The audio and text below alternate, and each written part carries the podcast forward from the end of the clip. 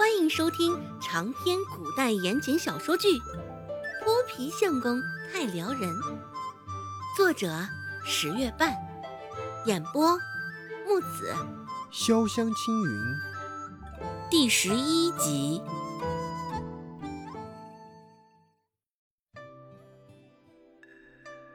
你年纪不大，狐狸精的本事倒是学了一套一套的啊，差点这被你这可怜巴巴的虎着样子给你骗过去了，越想越气。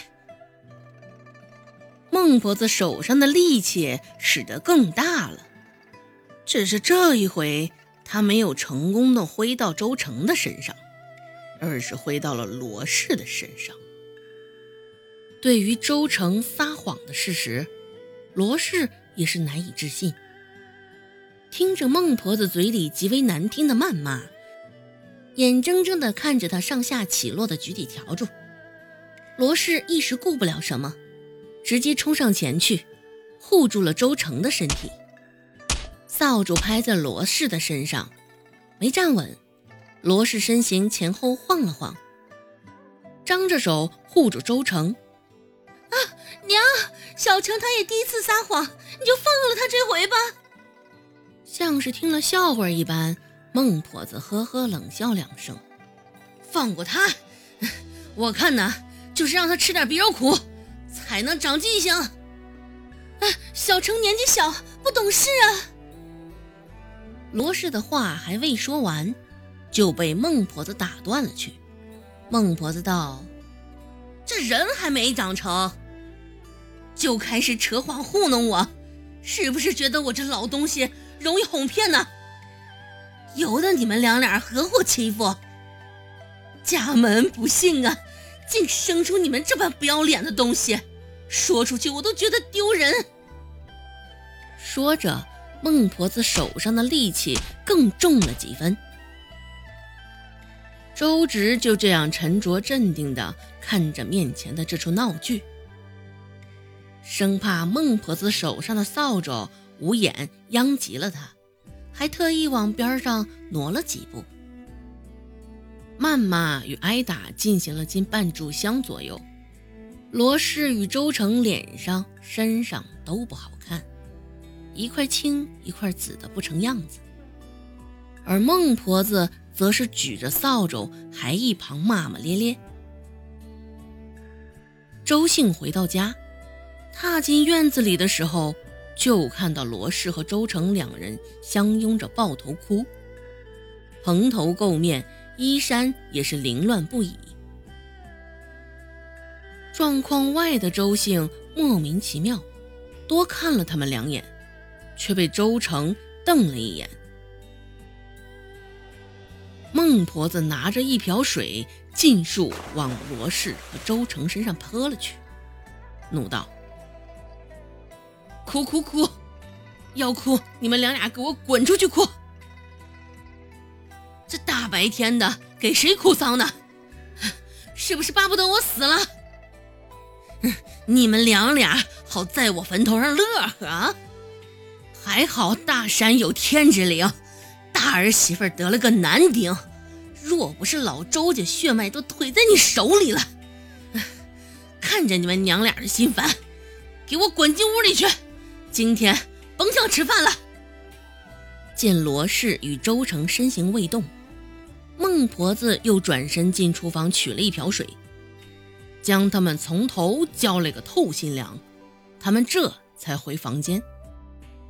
闹剧结束，这下也终于到了周直最为期待的午饭环节。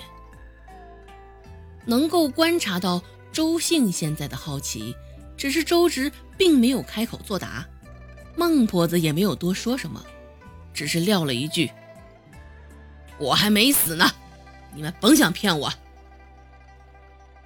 院子里的谩骂声停止了，周有贵这才扛着一把锄头走进来，脸上红彤彤的，神色有几分尴尬。周直瞅着他这模样，心里不禁揣测：他该不会是在门外听了许久的墙角，见里面的声音停了，这才进来的吧？因为少了两个人用午饭，孟婆子索性将周成与罗氏的嬷嬷藏起来，预备着下顿吃。想到今天周芷差点就被冤枉了，还难得完成了任务，孟婆子这才狠狠心，抓了一个馍馍，又在上面细细抠了一个角，作为奖赏，塞在了周直的饭碗上。